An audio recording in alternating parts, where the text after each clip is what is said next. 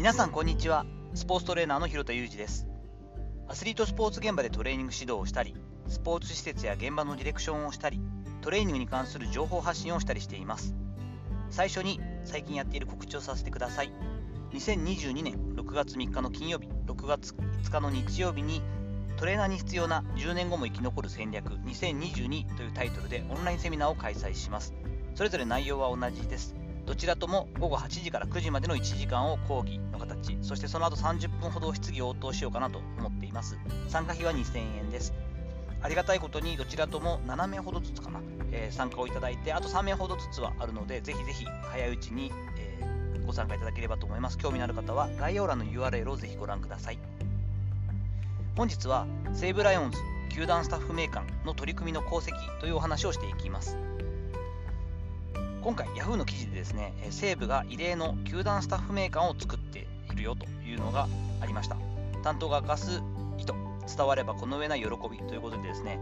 元選手が今どういった役職で球団のスタッフとして働いているのかというところがメインの切り口で書かれていたんですが、当然、球団スタッフということなんで、バイオメカニクスを見る人だったりとか、データ分析もそうですし、トレーナーといってもアステチックトレーナーなのか管理栄養士なのか S&C 担当なのかといったことが細かくこう分かれていて一人一人がどんな人たちが関わってくれていてチームを支えてくれているのか分かってもらえたらいいよねという、まあ、捉え方でやってるよということだったんですけど本当に素晴らしいことだと思います。そもそもこの音声配信の中でもですね野球について語るチャンネルはいっぱいあってやっぱり野球は人気がありますからどんだけ知ってんだよってぐらい野球のこと詳しい方もいらっしゃいますがどんな専門家がその野球プロ野球のチームの組織の中で関わっているかというのを知っている人っていうのは野球好きの方の中でも知らない人がほとんどなんじゃないかなと思います。そしてちょっと皮肉ですがなんなら各球団で配置している専門家の種類も人数も全然違うのでえ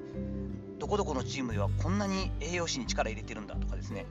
トレーナーってこれだけしか逆にいないの？なんとかのチームってみたいなことってあると思うんですね。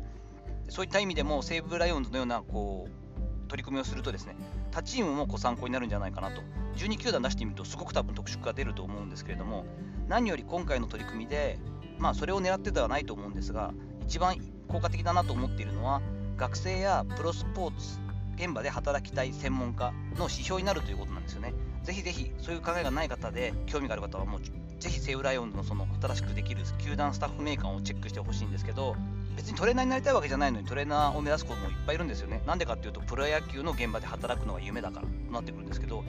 手段でしかないものであればできるだけ自分のその夢が叶いやすいいい手段を選ぶべきですよね。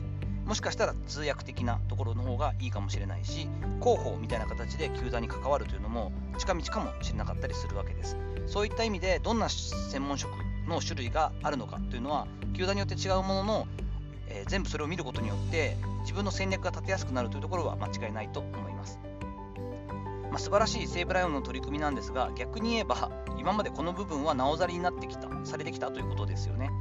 専門家として例えば私が、えーと、プロ野球チームにいた時期ありまして7年間ありましたけれどもまだまだ SNS のその管理に関しては厳しくなりきる前ぐらいだったんですね2009年で私は対談してるんですが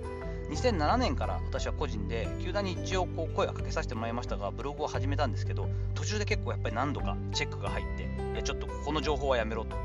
もちろん私としては例えばトレードになった選手とかでもですねですねこうあの球団発表があってからとかいうことだったりとかこうできるだけ具体具体名を出さないようになったんですけれどもそれでも結構だんだんだんだん厳しくなってきてうわこんなことも言えないのかみたいな状況になったのは確かなんですが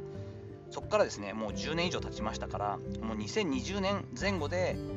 プロ野球にかかるようになったその専門家たちっていうのはもう SNS の規制がすごいんですよね、まあ、もちろんね今すごい炎上したり拡散されたりで広がっていってしまって二次被害三次被害大きいのが SNS の怖さでもありますから球団としては神経質にならざるを得ないところもあるとは思うんですけれどもこういうことばっかりになってしまうとその例えばプロ野球でトレーナーをするとか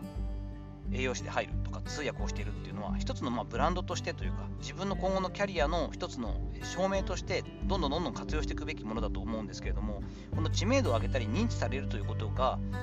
皮肉なもので長くプロ野球の世界とか J リーグのその閉ざされた結構 SNS 規制があるところにいればいるほど知られないというジレンマがあったりするんですよね。そう考えてくると、まあ、個人でね発信するものがある程度規制されても仕方がない部分があるかもしれないですがその分球団はですね一人一人のスタッフのキャリアだったりとかブランディングを考えて球団スタッフメーカーもいいですしファン感謝祭の時にこういったスタッフもいてということでそこで企画を考えたり裏方に対してのそのスポットが当たるような取材をこう取りに行ったりとかですねそういったこともしていってくれると、まあ、お金だったりその働き方だけじゃなくてですねチームの一人一人があ自分はこのチームにとって必要だしすごく大事にされて考えてもらってるんだなということになっていい関係になっていくんじゃないかなと思うんですね。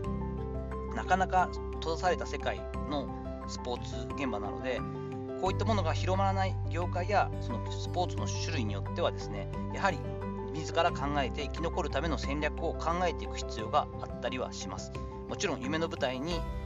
立つとかそういったチャンスをもらえること自体がすごいことですし素晴らしいんですけれどもそこからも働くことは続いていくのでそういうところもあってトレーナーに必要な10年後も生き残る戦略というセミナーの話をいっぱいしていますけれどもそんなものをどんどんどんどん広めていきたいなと思って告知をしたりしています。さていかがだったでしょうか？本日は西武ライオンズ球団スタッフメーカーの取り組みの功績という話をさせていただきました。本日の話のご意見やご感想などあればレター機能を使ったりコメント欄にお願いいたします。いいねやフォローも引き続きお待ちしております。どうぞよろしくお願いいたします。本日も最後までお聴きいただきありがとうございました。この後も充実した時間をお過ごしください。それではまたお会いしましょう。広田裕二でした。